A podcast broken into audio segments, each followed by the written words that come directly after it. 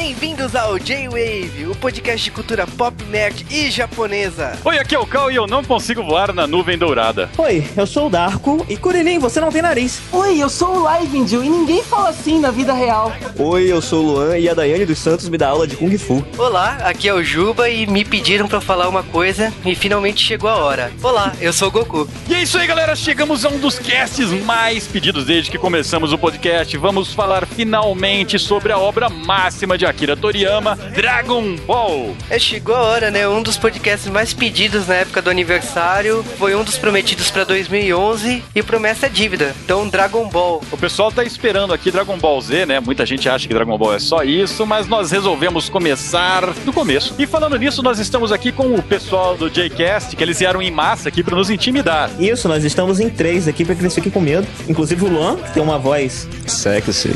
Exatamente. Então, quem, quem são. Vai lá, live, você sempre faz isso em público. É, nós somos o, o jcast.com.br. É outro podcast que não é o J-Wave. Isso daí. é, mas é legal também. Apesar de algumas pessoas confundirem, né? Esses dias perguntaram pro Juba se ele vai fazer um J-Cast sobre o que mesmo? Sei lá, cara, eu só vi J-Cash e falei assim, ó, Darko, olha isso.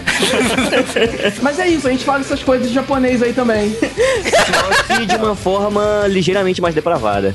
Não necessariamente. Não, imagina. Olha, Então, ok, galera, então vamos direto pros nossos correios. E vamos agora falar dos correios do J-Way. E o Cal acordou todo mundo de novo na casa dele. Pra variar, todo mundo chega e bate a porta pra ver se tá tudo bem. Estamos em mais um bloco de correios aqui do J-Wave. E essa semana o J-Wade apareceu em alguns podcasts por aí pela Podosfera. Cara, dessa vez a gente liberou alguns troféus aí, porque eu acho que quando a gente participa de algum outro podcast, a gente libera o troféu daquele podcast. Lógico, né? e nessa semana a gente liberou o troféu de participar do Nerdcast. Juba Kun participou do Nerdcast e tá me trollando eternamente por causa disso. É, eu participei lá do Nerdcast de anime. Nós tivemos uma conversa sobre o- a força do anime no Brasil na década de 80 e 90 até os dias atuais. Participou comigo o Diogo Prado e o Graveheart. Com certeza, eu acho que vai ser uma aula aí pra quem curte anime e mangá lá. Espero que o pessoal goste pra caramba. E eu também participei do podcast Na Calçada do Thiago Iorio e eu falei do filme Simplesmente Amor. E o Cal também fez umas participações especiais, só não sei quando ele vai pro ar, né, Cal? Eu participei de uns podcasts aí, mas não sei quando sai. E eu também participei do Anikin Kai, do Diogo Prado, que também foi convidado lá do Nerdcast e a gente teve uma discussão sobre anime aqui no Brasil. Eu espero profundamente que vocês ouçam aí os podcasts, vai estar aqui na postagem. Falando de Golkaider e Power Ranger Samurai, o que eu posso falar de Golkaider é que foi um episódio fantástico com... Você gravou isso, vai, fala, fala. O que é? Golkaija foi um episódio fodástico, Power Ranger Samurai nem tanto. Você gravou, você só repete aqui. Não, vai ser diferente dessa semana. O Gokaiger teve um encontro com os personagens de Deca Ranger. E eu gostei pra caramba, assim. Foi uma história muito boa. Gostei muito que eles usaram as transformações de Dai Ranger. Então teve coreografias de artes chinesas, né, no, na série. A Ranger foi Power Ranger que nunca existiu, né? Que nunca existiu, cara. Nossa, abriram mão, né? Beleza, né? E o dessa semana promete muito com a Ranger amarela sendo protagonista e ela vestida de empregadinha, né? Maid. E várias roupas antigas, assim. Tipo, vai ser um fetiche esse episódio. Vai ser um fetiche puro. Você sabe que eu tenho trauma com o Deca Ranger, né? Porque depois que eu assisti o Power Rangers daquela série, eu não conseguia levar a sério o Sentai. Porque é tão diferente o clima, sabe? Mesmo tendo o mesmo cachorro, só que com algumas mudanças, assim. Puta, consegue ser mais tosco da japonesa, o cachorro, cara. É. Pô. Puta, eu sempre que eu falo uma merda assim, eu estou fã, você não manja nada de Takusá, manda os e-mails xingando, e eu não leio, mas tudo bem. Não, e de Power Ranger Samurai, vai lembrar que o episódio dessa semana aí que vai passar, o preview deixou todo mundo animado. Tem o ator Ricardo Medina Jr., né, que o, fez o Cole em Power Rangers Força Animal, que era o líder. Que atualmente é dançarina e bote gay. É, muito triste isso. Eu acho que ele deixou de ser dançarino, né? Porque se ele voltou a ser ator, e ele volta sendo o vilão de Power Rangers Samurai. Não sei se ele vai reprisar o personagem, só sei que ele tá lá. Então vale dar uma olhada aí semana que vem nos nossos comentários sobre esse episódio. Você sabe que não é a primeira vez que um Power Ranger velho volta como vilão, né? Foi em Força Animal, não foi? Quando o Zack Foi dublou- quando, quando o Zack dublou um vilão. O Zack dublou o vilão, que era a armadura do Beetleborgs. A Catherine, é, a Cat, que era a namorada do Tommy, que deveria aparecer, ela também dublou outro vilão. E ninguém sabia disso. Tipo, a gente foi descobrir porque a gente fez o podcast de Power Rangers. Aliás, é um podcast bom pra se ouvir, se você gosta de Power Ranger e quer trollar seus amigos Tokufãs. Mas chega de recadinho essa semana, né? Tá na hora de abraços. Então vamos mandar um abraço pro Cru, E pro Danilo Ribeiro, pro Stantes que participou do podcast e ficou enchendo o saco. e trolando a semana inteira, que é lambada pra cá, lambada pra lá, e tudo bem. O Almir Sincurá, Pro Márcio Neves também. o Rony Pedra, Pro Drug, que é o nosso comentarista de estimação, mas dessa vez mandou comentário tarde demais.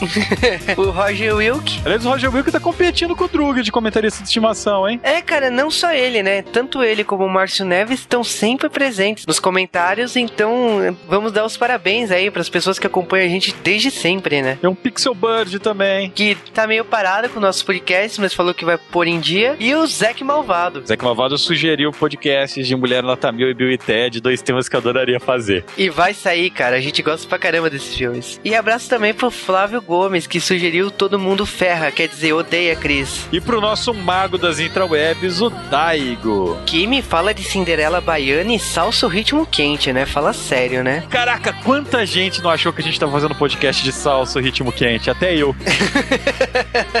Por isso que eu toquei Beto Barbosa o podcast inteiro, pro pessoal ter certeza que era lambada essa coisa. O Daigo também sugeriu que a Camis virasse participante fixa. Cara, realmente, ela é a cereja do bolo do J-Wave. Quando o tema bate com o que ela sabe, ela vai participar do podcast. E o meu tio, o Nerd Master, falou que dois momentos foram hilários do podcast. O da castanha daqui. Agora, toda vez que eu for pro Pará, como é uma coisa que eu faço constante na minha vida, eu vou comprar castanha daqui. E o Queiroz disse que o funk carioca não chega aos pés de lambada, que foi uma época de sem vergonhice, onde tias gostosas dos anos 80 botando micro saia e dançando lambada. E tempo velho, hein? Eu não sei se são tempos que não voltam mais, porque o padrão de beleza muda muito com as décadas e eu não sei se eu consigo gostar dessa época, não. E o Almighty gosta do jeito que a gente desconstrói um filme. A gente destrói o filme, né? Se bem que não deu pra fazer muito estrago nesse. É, cara, quando o filme é uma bomba, fica difícil você estragar mais do que ele tá estragado, né? Agora, o Everton Campos, ele bateu recorde, né, de, de comentário, né? Porque ele fala que depois de Lambada, ele implora que a gente faça um podcast sobre Rebelde, Não. sobre o filme Mario Bros, a gente já fez, É, tá feito, olha lá. G-Wave 1112. e biografias da Thalia e da Sandy. Meu Deus. Não! Sem devassa no J-Wave. Eu gostei que ele passou vergonha de tanto rir dentro do ônibus. Ah, esse é objetivo cumprido. Outro achievement. Unlocked. E nos e-mails temos o e-mail do Eduardo Cosso. E ele disse que ele não lembrava que esse filme passou na sessão da tarde. Ele lembrava quando passava no SBT. Mas sim, passou na sessão da tarde. E ele não consegue acre- acreditar que o roteiro foi escrito em uma semana. Também não, cara. Eu não consigo acreditar, nem ele, que você tocou aquelas músicas de trilha sonora. Ah, cara, nem eu. e ele também ficou chateado com a situação do Japão e gostou da nossa abordagem aí no J-Wave. E o Nakazangyo Kirai mandou o maior e-mail da história do J-Wave. Como o podcast tem fim, a gente vai ter que resumir bastante o que ele falou. É, e ele sugeriu que a nossa frase de começo de podcast devia ser Bem-vindos ao J-Wave, o seu podcast de cultura pop, nerd e sessão da tarde. é, não, mas ainda tem cultura japonesa aqui como hoje. Contou umas curiosidades, ele falou que ele já morou no Japão, o que é bacana. Eu queria ter morado no Japão. E ele fala de outros filmes da Sessão da Tarde, ET, Goonies, A Lagoa Azul, Gremlins, O Resgate de Jéssica, que ele até zoa, né? Que essa menina que caiu no buraco sempre passava na Sessão da Tarde, que da- nas últimas vezes a menina já saiu sozinha do buraco, né? Esse filme eu tenho um problema. Eu só vejo esse filme quando eu tô em consultório de dentista, de médico, sabe? Ele disse também que nós enfiamos uma música chiclete na cabeça dele, porque ele só consegue ouvir pelas ruas chorando se foi que um dia só me fez chorar.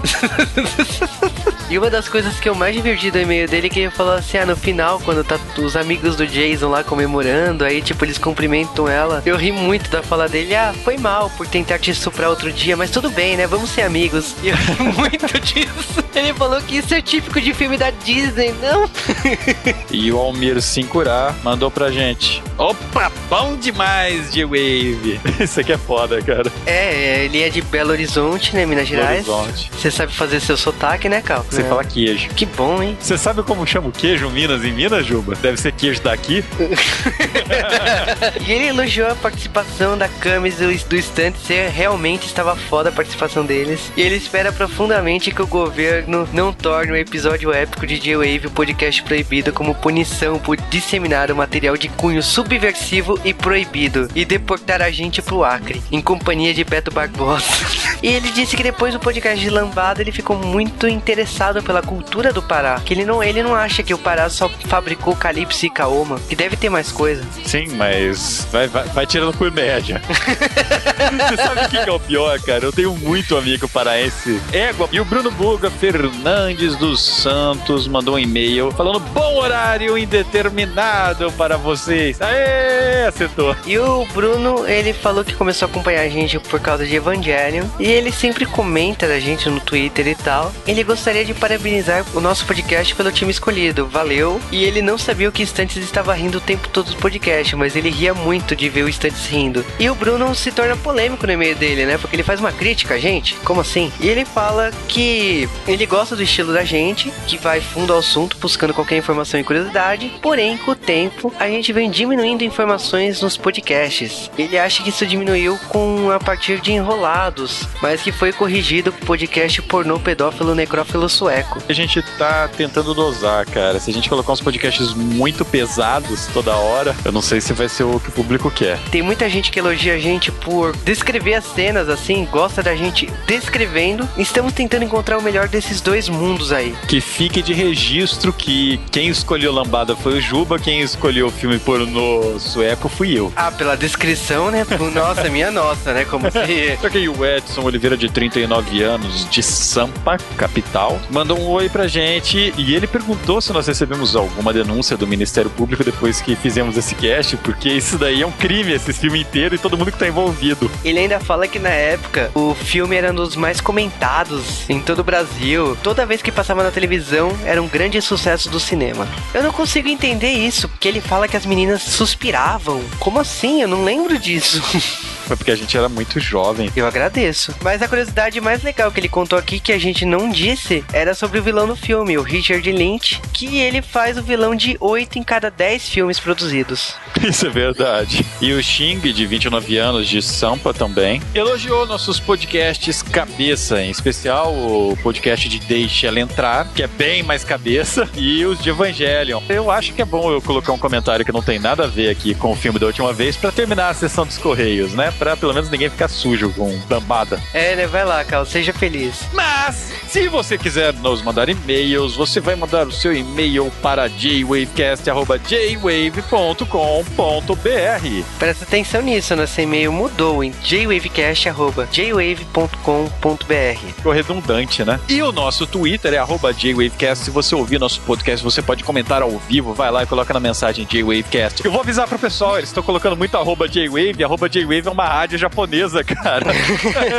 Os caras não estão entendendo nada. Sim, vocês ficam mandando mensagem pra eles e eles não entendem porra nenhuma, cara. É arroba jwavecast. E aproveita e manda pra todo mundo que tá no podcast. Tem o Twitter de todos nós aí, arroba nosso nomezinho. E tem também como comentar no post, então comente lá enquanto você está ouvindo no player do site. Não precisa atualizar a página, é só comentar enquanto você está ouvindo ou depois de ouvir. Lembre-se que os comentários devem ser feitos em www.jwave.com.br. E mais uma novidade no J-Wave, o Daego adicionou um milhão de botãozinhos curtir do Facebook lá. É, mais uma vez eu digo, cara, eu nunca pensei que eu ia falar isso, mas se você gostou do podcast, se você gostou do post lá do J-Wave, aperte curtir. É meio estranho falar isso, mas quando você aperta curtir, você entra pra página do J-Wave, né? E você também recebe o feed do J-Wave no seu Facebook. Que é legal pra caramba, todo post tem lá o botãozinho curtir lá em cima, se você curtiu o podcast, dá um curtir. E o site do J-Wave tem um botão curtir gigante ali à direita. Faça o seu trabalho, nos dê o feedback. E agora vamos pro nosso podcast. Vamos lá buscar as esferas do dragão. Esse é o maior mistério que já vi. Eu canto mal pra caralho, velho.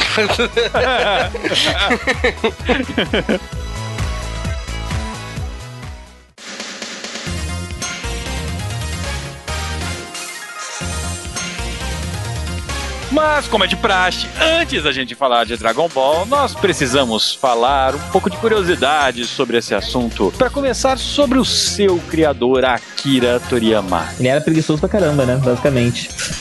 Fato. Não é aquela coisa, né, cara? Quando você é um mangaka, você pode ser preguiçoso, porque você meio que não faz mais nada. Você tem, sei lá, quatro horas pra dormir todo dia. Então a gente dá um desconto, né? Que é um absurdo, cara, porque os caras trabalham como os animais. Como todo mundo que trabalha com arte, né? É, eu acho assim, quando você aceita trabalhar com isso, você está numa revista que na época era uma das mais vendidas do mundo, assim, em tiragem semanal. Você tem que aguentar o tranco. Não adianta, você não quis, é a sua profissão. Mas pelo menos ele não faz que nem o. É Tomino o nome. É Togashi isso, Tomino. Tomino é outro cara. Não faz que nem ele que simplesmente para e fica um tempão sem publicar e depois volta do nada, né? Pelo menos ele continua publicando. É, mas assim, o Toriyama, falando um pouquinho dele, o Toriyama, ele começou praticamente vários capítulos, assim, one shots que primeiro trabalho dele não, aliás, não publicado é a Our World, mas to- praticamente todos os one shots dele foi montado uma coletânea depois. Então, tem o Wonder Island, que é de 78 e 79, tem Tomato, tem Retap, tem o Dragon Boy, que é um protótipo do Dragon Ball. O Toriyama, ele, ele foi construindo o seu trabalho com capítulos pequenos. Ele não é uma pessoa que gosta de desenhar sagas grandes. O Dr. Slump, mesmo tendo 18 volumes, né, que ele foi de 80 a 85, não é uma saga longa, tipo, são capítulos isolados. Lógico, tem uma cronologia entre os personagens, os personagens vão mudando, mas não é uma saga que precise ler o capítulo anterior. Sim, Dr. Slump segue aquele, aquele formato de mangá de humor shonen, que são histórias curtas, quando tem uma saguinha maior, não dura mais do que, sei lá, quatro capítulos, cinco capítulos, mas que vai seguindo uma cronologia. O que acontece com aqueles personagens continua valendo dali em diante, mas são historinhas isoladas mesmo, só pra entregar uma piada e partir pra próxima. E é engraçado por causa que, tipo, Dr. Slump acabou em 85, né? E o Dragon Ball começou em 84. Então os dois mangás andaram paralelos. Imagina, tipo, a tensão dele, né? De Tem, tem milhões de citações paralelos de uma, de uma história com a outra, mas nesse comecinho aí, você tem que pensar que o Dr. Slump ele já tava querendo parar, por mais que ele gostasse da Aralha e tudo mais, ele encheu o saco, né? o- Ele tem esse problema. E ele ficou com Dragon Ball na época e ele sempre mantém esse esquema, né? Sempre publica um monte de one shot em paralelo a tudo que ele faz, né? E Dragon Ball começou a fazer sucesso, cara. Mais do que ele poderia imaginar. E Dragon Ball é, acho que é o primeiro hit internacional gigantesco assim, né, de anime que teve. E não só uma questão internacional, Dragon Ball, ele foi o responsável pela era de ouro da Shonen Jump. A Shonen Jump, quando Dragon Ball começou ali nos anos 80, eles já tinham vários outros hits que já tinham despontado, tipo Hokuto no Ken, o próprio Dr. Slump, uh, Kinnikuman, Mazinger Z, era, era da, da Shonen Jump. Mas com Dragon Ball, eles chegaram ao que eles chamam hoje em dia de era de ouro da Shonen Jump, que eles vendiam mais de 6 milhões de edições por semana. E quem sustentava isso era principalmente Dragon Ball, depois Slandunk e em menor escala ali Yu Hakusho. Mas pra mostrar um pouco do impacto que isso teve, assim que Dragon Ball e Slandunk acabaram, a vendagem caiu em 2 milhões, de 6 para 4 milhões, e de lá foi gradualmente diminuindo pro que é vendido hoje em dia, que é uma média de 2,8 milhões por semana. Mesmo trazendo sagas que vendam tão bem como Naruto, One Piece e Sim. mesmo a Bakuman, né? É engraçado, hoje em dia acho que nem é culpa das obras em si, mas do mercado que mudou, que o One Piece vende bastante Tankohon, mas não ajuda tanto nas vendas, porque Dragon Ball até pouco tempo atrás era o mangá mais vendido da história da Jump em questões de Tankohon, Kanzeban e etc, em volume fechado, ao invés da antologia semanal. Mas One Piece recentemente passou, só que One Piece tem bem mais volumes, né? Explica pros ouvintes o que, que são esses formatos de mangá rapidamente. Sim, o mangá lá no Japão ele é publicado em volumes semanais, o que eles chamam de antologias, que são revistas impressas assim num papel reciclado bem vagabundo, com capítulos de vários mangás diferentes. Então hoje em dia, vamos dizer assim, a gente tem o Shonen Jump, que tem aí Naruto, Bleach, One Piece, esse Bakuman e vários outros mangás. São uma média aí de uns de 15 a 20 mangás por revista. Toda semana sai. E aí depois, quando tem capítulos o suficiente, eles juntam em um volume de qualidade melhor, com papel melhor, que é o chamado Que é como a gente conhece o mangá aqui na banca, esse formato, formato do Tankohon. E aí tem outros formatos. O Kanzenban, por exemplo, é a edição definitiva, que foi lançada aqui, inclusive, é de Dragon Ball. E outros formatos, tipo Bukoban, Cat Bolsa e vários outros. O editor do Toriyama, ele sabia que o Toriyama gostava de filmes de artes marciais. Aliás, o Toriyama reforça muito que ele foi assistir Operação Dragão 20 vezes em 10 dias. Ele ia no cinema duas vezes por dia quando o Uhum. filme estreou. Tipo, eu nunca vi alguém gostar tanto de um filme. E é um filme ruim, cara. Por mais que eu tenha ele aqui, é, eu adoro Bruce Lee, não, não me entendo errado, cara. Bruce Lee, pra mim, é o cara. Esse é o último filme do Bruce Lee, é um dos melhores. Mas é um filme ruim. Você só assiste pra ver aquela coisa absurda de artes marciais que era aquele cantonezinho, cara. Não, sim, concordo. Aliás, é, esse filme ficou guardado por causa que é o último filme do Bruce Lee, né? Antes da morte dele, né? É, tem o Jogo da Morte, é o primeiro depois da morte, sabe? não, mas eu sou fãzão de Bruce Lee, cara, mas não dá, não dá. O filme é ruim. Vale lembrar que esse hit de séries mais ação começou justamente com Hokuto no Ken, alguns anos antes, que é uma série que marcou muitos anos 80, né? Eu acho que foi um hit, no começo era bem maior do que Dragon Ball. Depois, hoje em dia as pessoas não lembram tanto de Hokuto no Ken, principalmente no ocidente. É, Hokuto no Ken começou a redefinir o shonen como a gente conhece hoje em dia, o shonen de ação, e Dragon Ball terminou. Dragon Ball no início não era exatamente um mangá de ação, né? A impressão que dá principalmente do primeiro arco é que era um, um mangá de humor, focado no humor, nas piadas ali escatológicas é, mais infantis que, que esse tipo de que shonen de, de humor costuma abordar, mas aos poucos foi virando um mangá de ação. E aí quando a gente chega em Z, a gente tem o que é mais interessante e o que mais teve impacto em Dragon Ball, que a série se transformou em uma série de ação nos moldes de Hokuto no Ken, mas com um desenhista de mangá de humor desenhando. Então, o padrão do herói shonen, o padrão visual do herói shonen, que era aqueles caras de filmes pós-apocalípticos dos anos 80, musculosos e parrudos e, e mal encarados e com muito detalhe, sabe, mais realistas, acabou mudando um pouco pro que a gente vê em Dragon Ball, que é uma coisa um pouco mais caricata, ainda com essa- com esses elementos, mas um pouco mais caricato, um pouco mais desenho. Aí se você foi olhar, Dragon Ball teve uma influência do caramba, porque tudo que a gente conhece de série desse gênero depois lembra muito esse esquema. eh, Eles, tirando as séries mais sérias, né? Porque sempre tem, mas as de massa, assim, elas lembram muito Dragon Ball de uma forma ou outra. Mas eu acho que o humor aí do Toriyama, que é uma marca registrada dele mesmo, principalmente nesse começo de Dragon Ball, quando eu falei de filmes de artes marciais, o filme O Mestre Invencível aí de 78 do Jack Chan, aliás, dirigido pelo Yuan Ping, né, que é um coreógrafo famosíssimo e foi diretor desse filme. Esse filme tem artes marciais, mas tem um humor muito afiado, que você vê esse filme você já remete a Dragon Ball. É um tipo de humor muito peculiar a, a, a lá Toriyama, assim. A lá Toriyama, mas o Toriyama que se inspirou, na verdade, né? O Toriyama adora, o, o- tipo favorito de humor dele é esse humor escatológico, envolvendo sexo, envolvendo cocô, muito cocô. O Dragon Ball nem tem tanto, mas Dr. Slump tem muita piada com cocô. E, Impressionante, né? Dr. Slump é só piada de cocô.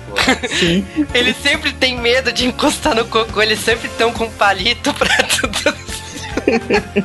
ele gosta muito desse tipo de humor. O Akira Toriyama ele não ficou só fazendo Dragon Ball durante esse tempo todo. Até porque depois de Dragon Ball ele viveu da renda, né? Praticamente. É, Porque ela- ele é mais Mais ou menos, Pera- né? Ele tem duas grandes fontes de renda, que são Dragon Ball e Dragon Quest. Dragon Quest, que é uma, uma série de jogos da Enix, começou nos anos 80 também. E o Akira Toriyama ele faz o design desses jogos. Desde o Então, primeiro, você- né? Você olha lá, são personagens de Dragon Ball andando pelo, pelo jogo. Ele fez também o que eu considero um dos melhores jogos de Super Nintendo, que é o design de Chrono Trigger da Squaresoft. Sim, sim. E o interessante com Dragon Quest é que quando a gente fala Dragon Quest aqui no, no Ocidente, o pessoal não se importa muito, mas no Japão, quando se fala RPG de videogame, todo japonês pensa em Dragon Quest, imediatamente. É porque lá Dragon Quest ficou sendo esse exemplo de RPG mais clássico de RPG, enquanto Final Fantasy virou o RPG mais cinemático, né? E, consequentemente, com mais apelo pro público ocidental. Mas as- mesmo esse negócio de ele ter feito character design de outros jogos, ele participou intensamente da adaptação em anime de Dragon Ball. Então toda semana ele mandava o script, surgia algum filler no anime, ele que tinha que desenhar. É, o pessoal. personagens. Normalmente o pessoal acha que filler não tem dedo do autor, mas no caso de Dragon Ball, quase todos os fillers ele fazia a ideia geral e dava pro pessoal desenvolver. Tudo passou na mão dele. E, aliás, ele teve uma época da vida dele em Dragon Ball que ele ficou tão estressado que ele começou a fazer aeromodelo. Ele ficava. Ele tinha que entregar um episódio semanal da Jump. E o que, que ele fazia? Dos sete dias da semana, ele ficava cinco montando aeromodelo. No sexto dia que ele tinha que. Ele já tinha que estar pronto, tinha que estar mandando, ele começava a desenhar. E no dia seguinte estava pronto, ele mandava por fax. Nossa. Então ele conseguia fazer não sei quantas páginas Dragon Dragon Ball tinha semanalmente, mas eu acredito que seja em torno de 20 a 22 páginas, ele conseguia fazer isso em 6 horas. De 6, no máximo, no máximo 12 horas. Ele fala que ele extrapolava quando ele entrava personagem novo, que ele apanhava para desenhar um personagem novo, então ele demorava um pouco mais. Ah, mas, mas isso já era no estágio bem mais avançado, né? Bem lá pra frente do Dragon Ball. Sim, bem mais pra frente. Ele conseguiu assimilar e diminuir o tempo de Dragon Ball, e isso já entra em Dragon Ball Z também, graças a analisar a série animada. Justamente porque, mesmo ele achando que a série animada dava vergonha ele ver a série que ele escrevia na televisão, ele sentia vergonha de ver aquilo, ele analisava, estudava a animação, como ele simplificava o traço dele para ele copiar. Porque o traço da animação simplifica o traço do mangá para ficar mais fácil, né? Exatamente. Todo mangá é simplificado quando é feito anime. Dragon Ball também aconteceu isso. Se você prestar atenção no mangá, os primeiros arcos tem uns detalhes, o desenho dele é bem bonito mesmo. E Sim. o desenho dele vai se simplificando porque ele vai se inspirando no traço do anime. A tal ponto que chega. Acho que chega em Dragon Ball Z mesmo, né? No, que no mangá não existe essa divisão. Mas chega no equivalente a Dragon Ball Z, o traço dele já está idêntico ao anime. Então você já está lendo uma história que o traço é exatamente igual que você está vendo na televisão. Tá, tá até mais limpo que o anime. E uma coisa que ele desenvolveu também para conseguir desenhar mais foi uma das coisas que a gente reclama de Dragon Ball, que são essas cenas de luta rabiscadas. Quem gosta muito de desenho vai saber do que eu tô falando, mas ele faz um monte de cena de luta com erros de proporção e um monte de rabisco e linhas de movimento, justamente para terminar uma página em dois minutos e ir para a próxima. Uhum. Mas você vai percebendo, né? Você vai percebendo que depois da saga de Frieza ele vai desleixando não só no traço, na trama mesmo. A saga de Cell é uma repetição da fórmula da saga anterior. A e a saga de Buu, Buu ele tenta trazer de volta bastante do humor que tinha em Dragon Ball, mas você vê que ele já não tá mais tão afim de fazer aquilo, tem muito furo de roteiro, ele fica tentando se explicar, os personagens ficam tentando cobrir os furos que ele mesmo criou, e aí é, acabou acabando.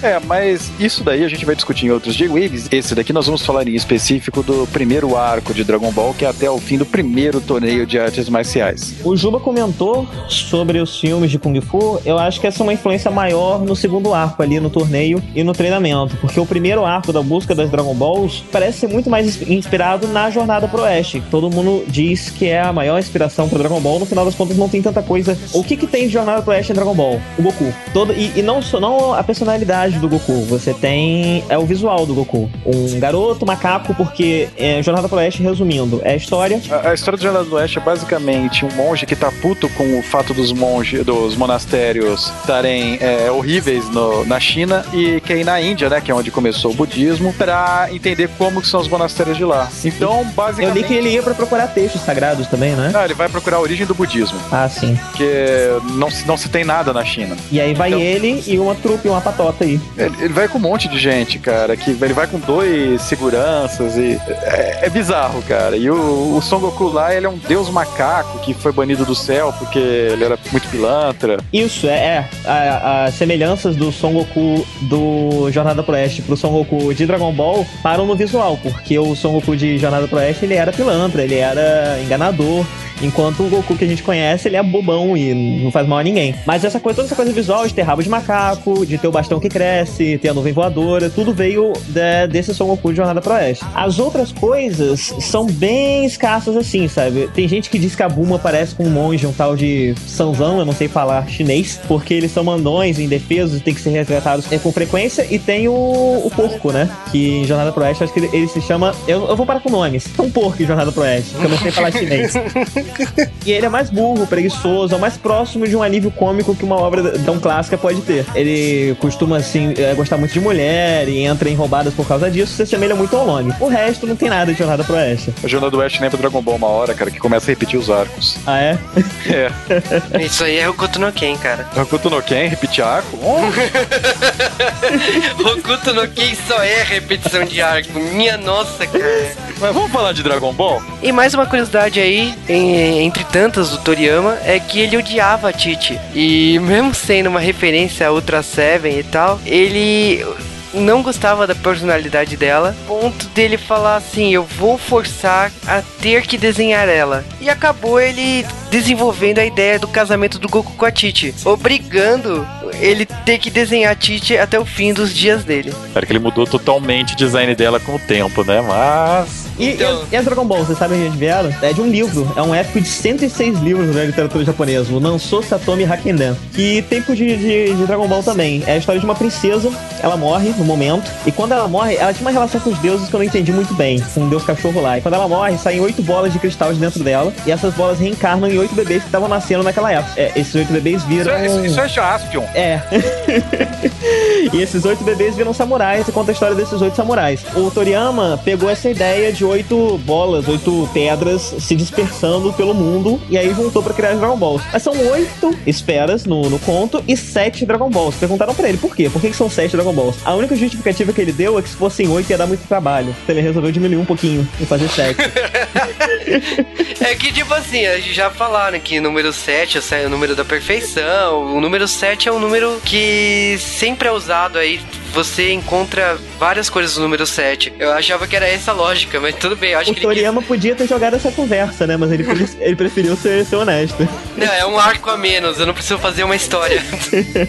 A gente tava falando dos arcos aí, eu concordo plenamente com o Darko em falar que esse arco foi inspirado nessas duas histórias. Mas é irônico, por causa que o editor, quando chamou ele, falou assim: ó, você vai ter que fazer uma história de artes marciais. Está na moda. Estava estreando vários filmes de artes marciais. Foi o auge do Jack Chan, né? Entre outros atores. Você vai ter que fazer uma história de artes marciais. E ele só conseguiu acertar o tom nisso no segundo arco. Mas isso que é interessante, você vê que gradualmente a série vai mudando, né? Não foi uma coisa brusca. Tem um, um exemplo recente que é Reborn, que sai na Jump, que você tem um mangá de humor escatológico que do nada, de um capítulo pro outro, vira um mangá de ação. Em Dragon Ball você vê que é algo que vai acontecendo bem devagar, sabe? Você não sente tanto, a, a mudança não dói tanto. Vai acontecendo bem aos poucos. Bom, então é isso daí, galera. Vamos falar direto do assunto Dragon Ball. Vamos lá.「Vamos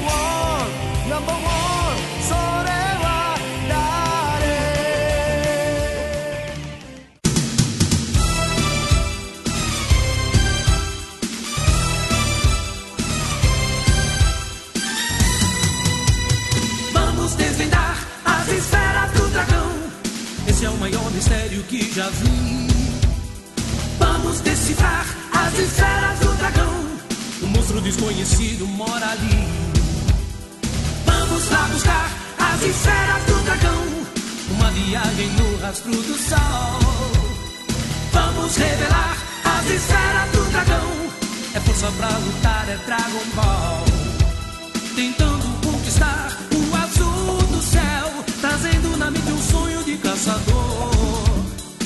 uma grande armadilha preparar, numa nuvem dourada navegar, viver o fantástico, uma aventura, indo de encontro ao dragão, confiante nos desejos de vitória, certo de que nada foi em vão.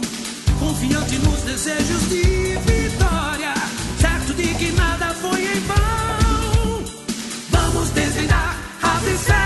dragão. Esse é o maior mistério que já vi. Vamos decifrar as esferas do dragão. O monstro desconhecido mora ali. Vamos lá buscar as esferas do dragão. Uma viagem no rastro do sol. Vamos revelar as esferas do dragão. É força pra lutar.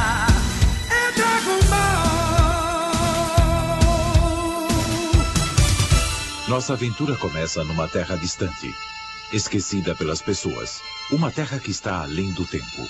Uma terra bela e misteriosa da qual ninguém ouviu falar e que jamais foi encontrada. Em alguma parte dessa região afastada, longe da civilização, existe um guerreiro jovem e valente. É um garoto que vive sozinho, sob a proteção da mãe natureza.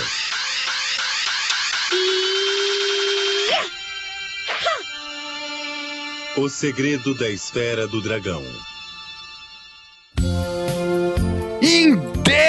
De novembro de 1985, muito antes do que muita gente que tá ouvindo de Weave era nascido, saiu a primeira edição do mangá de Dragon Ball. Ou Dragon Boru em japonês. Dragon Ball também é um dos trocadilhos do Toriyama. Foi Você tá- intencional ou não, A né? piada foi intencional ou não? Bolas do, dragão. É porque o Toriyama, ele adorava pontuar o, o mangá cheio de referenciazinhas E a de, tinha com roupa de de baixo. gosto humorístico duvidoso. Eu fiquei pensando se o Dragon Ball também não foi o maior dos trocadilhos da história. Eu que o nome é Dragon vem de Operação Dragão. Esse mangá ele começa mostrando pra gente um garotinho esquisito com um rabo andando pelo mato. Caçando, né? Caçando, um Caçando bicho. ursos ou leões, sabe? O que é assustador isso. Um garoto que, que não recebe nenhum tipo de educação, o garoto não vai pra escola, o garoto não sabe o que é uma mulher. O que ele não saber o que é uma mulher é muito grave, cara. O avô dele não foi um bom pai.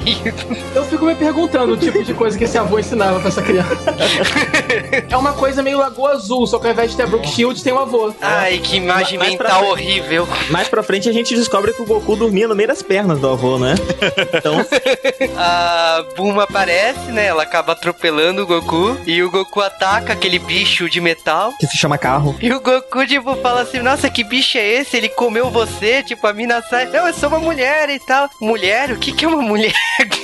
Ele conhecia o conceito, né? Mas nunca tinha encontrado uma de fato, então. O Goku é o símbolo máximo do herói shonen, né? Que não liga pro sexo oposto. Ele não liga tanto que ele não sabe o que, que é. Eu acho que ele nem sabe que ele transou com a Titi. Ela enganou ele, sei lá. A gente leva ele no médico, pro médico explicar pra ele como é que acontece. Mas o que importa é que o Goku e essa garota Bulma, eles acabam conversando. A Bulma descobre que o Goku tem uma bola do dragão. Tá vendo? Não, depois sou eu, né? Dragon Ball.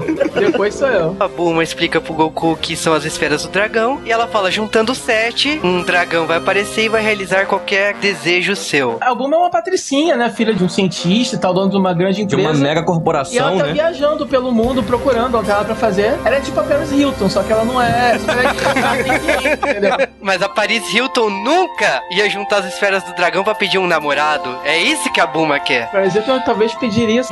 não, não fala, não fala. Esse tipo de coisa ela consegue sem as bolas do dragão, Eu sabe? imagino que a Bulma também conseguiria, né? Então ela deve ter alguns problemas É, sérios o, primeiro, o, o primeiro vislumbre que a gente tem da falta, entre aspas, de compromisso do mangá, da leveza do mangá, é a própria intenção da Bulma. Você tem a possibilidade de juntar sete esferas que pode te garantir qualquer desejo. E ela, que já é uma menina muito bonita e já é rica, ou seja, pra ela arranjar um homem deve ser fácil, mas não, ela quer um namorado. Bom, o Goku e a Bulma vão em mil aventuras, né? Elas, ela começa a ir aí atrás das outras esferas. Esse primeiro arco em especial tem uma estrutura bem diferente do resto. Você vê que ele é mais de humor ainda do que o resto da saga Dragon Ball. Uma coisa séria nele são as Dragon Balls, né? E o Começa dragão. pelo traço mesmo, né? Ele, ele já não tem um traço típico de mangá de ação. Ele é um traço bem mais cartunesco, bem mais de... Sim. Isso em decorrência do sucesso anterior dele, que é o Dr. Slump. O Toriyama, ele é especialista nisso, né? Em mangá de gag, assim. Tentaram dar pra ele um gênero um pouco diferente pra ver o que acontecia. Não só isso, como você pode ver que o Dragon Ball, esse primeiro arco, ele é feito pra terminar. É, e esse arco aí é bem uma introdução a todos os personagens que a gente vai acabar conhecendo no Dragon Ball. Eles encontram no meio do nada uma tartaruga marinha que está perdida, esqueceu seu caminho pra casa. Ela é gigante, ela fala. Em Dragon Ball tudo fala. Como é que é, É. o nome da tartaruga mesmo? Na dublagem é tartaruga, na versão japonesa é Umigami. Ela pede ajuda pro Goku pra levar ela de volta ao mar. Quando o Goku leva, a tartaruga volta dali a pouco com um velhinho em cima dela, que é o primeiro personagem que a gente é introduzido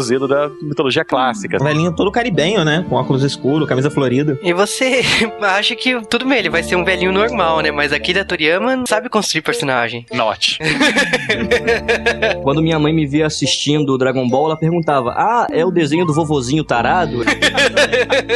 Mas é, o Mestre Kami ele agradece, né, de ter ajudado a tartaruga. É muito engraçado esse diálogo, porque ele não sabe o que dá pro Goku lá, ele entrega a nuvem voadora porque ele não consegue usar, porque ele é tarado, então pra usar a nuvem precisa ser um cara puro. Toma essa droga, não, não serve pra nada pra mim. Ah, mas o melhor, cara, é o nível das piadas. Porque ele vai escolher um presente pra dar pro Goku por ter ajudado a tartaruga e ele fala: Ah, já sei, eu vou te dar a vida eterna, vou te dar a Fênix Imortal. E a tartaruga vira pra ele: Ah, mestre Kami, a Fênix Imortal comeu algo envenenado e morreu.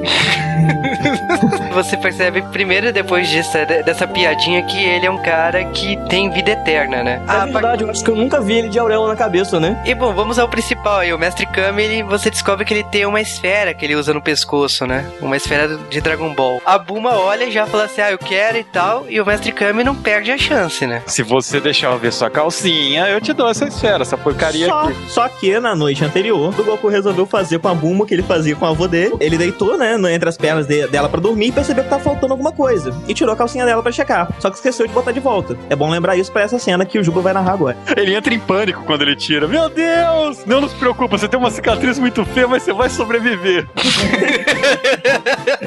e a Buma fica sem entender nada. Que coisa estranha o avô dele fazia, né? Ele tira a calcinha por quê? Porque o avô tinha um certo volume entre as pernas e ele dormia em cima desse volume. Ah, Mas aí a Buma levanta o vestido e o mestre Kami começa a vazar pelo nariz. hein? O Mestre Kami, ele tem o maior orgasmo da história dos animes e mangá. Pra quem não tá familiarizado com o conceito, né? Geralmente o recurso gráfico que é usado nas comédias, assim, em anime e mangá pra dizer que a pessoa tá excitada, ela ganha sangramento no nariz. Nosebleed. No Mestre Kami é interessante porque mais à frente ele é usado de forma muito criativa pra vencer uma luta, né? O sangramento nasal dele. O único que não se excita é o Kuririn, né? Porque, pô. E, cara, essa cena é fantástica, né? Porque o, o Mestre Kami fica tão feliz que ele entrega com gosto, assim, a esfera do dragão, né? Toma, desejo realizado. Os dois continuam procurando as esferas do dragão, eles têm que atravessar um deserto. Eles viajam tanto assim porque a Buma, ela é filha de um inventor muito famoso que criou as cápsulas. E as cápsulas simplesmente tem, você pode guardar o que você quiser dentro dela, sabe? O próprio Mestre Kami guardava pornô dentro de uma cápsula. Precursor das Pokébolas, isso. Porque Dragon Ball tem um universo muito distinto, porque ele mistura é, esse look pré-histórico e uma civilização hiperfuturista de outra. São coisas que você percebe que o Toriyama gosta muito de desenhar. Então ele meio que juntou esses dois extremos no universo dele. É o meu universo mesmo, que eu coloco o que eu quiser. Ela tinha um estojinho de cápsulas que acho que era a coisa que eu mais desejei ter de Dragon Ball. Eu ficava brincando com os potinhos de Kinder Ovo. Que constrangedor, cara. Temos o arco do Olong, que é, o Goku chega numa vila e descobre que todas as garotas são sequestradas, né? E ninguém entende porquê, mas Por um que monstro que cada hora assume uma forma diferente. E lógico que a Buma fala assim: não, eu não vou. Eu vou ser que vai se vestir de mulher. Aí o Goku se veste de uma coisa muito horrível. Só que ele tava com muita vontade de fazer xixi e o monstro acha estranho quando o Goku menina resolve fazer xixi em pé. Esse primeiro arco ele é muito assim, né? Ele tem essa estrutura de Goku e Buma indo de cidade em cidade resolvendo problemas e pegando Dragon Balls. Qualquer chance pra piadinha escatológica envolvendo sexo, xixi e coisas do tipo, ele, ele coloca lá, porque o Toriyama gosta muito disso, né? Do- Dr. Slump basicamente é só piada de cocô. Não, e, não só gosta disso. O humor japonês direcionado para pré-adolescentes é, é muito assim. Sim, sim. E é por isso que, que o mangá é tão censurado aqui no, no Ocidente, porque aqui no Ocidente o povo acha que criança de 12, 13 anos não pode ser exposto a esse tipo de piadinha. O pessoal se esquece que já foi criança e nessa idade eles contavam esse tipo de piadinha entre si. Eu diria até mais novo, cara. O tipo de humor desse primeiro arco de Dragon Ball pra mim é de criança de 8, 9 anos, sabe? Que é o público-alvo. Sim. Você vê o nível de safadeza de Dragon Ball, né? Do Akira Toriyama, eles criam um personagem que é o Olong. É o nome de um chá, cara. Aliás, nomes de Dragon Ball. Todo mundo tem nome de comida. Nome de comida e nome de acessórios femininos. É roupa de baixo em geral. Ele espanca o Olong muito fácil, cara. Não tem nem briga. O Olong meio que desiste, porque ele é um porco, só pode ficar transformado cinco minutos. Eu vou te falar que dos personagens esquecidos pelo Toriyama, o Long é que eu mais senti, porque eu gostava muito dele. É. É, tipo, tinha a escola de transformação e É, o o- Long o foi Long- expulso, aí por isso que ele não conseguia ficar transformado muito tempo. O Long tem o potencial de toda uma mitologia própria ali que nunca é muito explorada, né? Eles acabam alistando o Olong no time deles de uma maneira bem safada. A bomba dá pra ele uma balinha que sempre que ela grita pipi, o Olong Tem fica diarreia. com diarreia. É. Eu lembrava do, do anime, até eu tinha raiva porque ela era muito irritante. Pi, pi, pi, pi. Ela era muito irritante com isso. Outra piada sexual com o Long é que ele tava te- tendo sérios problemas com as garotas que ele sequestrava, né? Elas estavam sugando todo o dinheiro dele. Piada sexual, ok. Ninguém falou do bastão mágico que cresce. Continuando isso, eles vão pro deserto, onde um dos ladrões, né, tem um ladrão do deserto que está atacando as pessoas que tentam passar por lá. Esse ladrão é o Yantia e seu fiel Pokémon Poal. O Yantia tem uma das fraquezas bizarras mais comuns em anime. Ele é alérgico à mulher. Pra mim tem outro nome isso.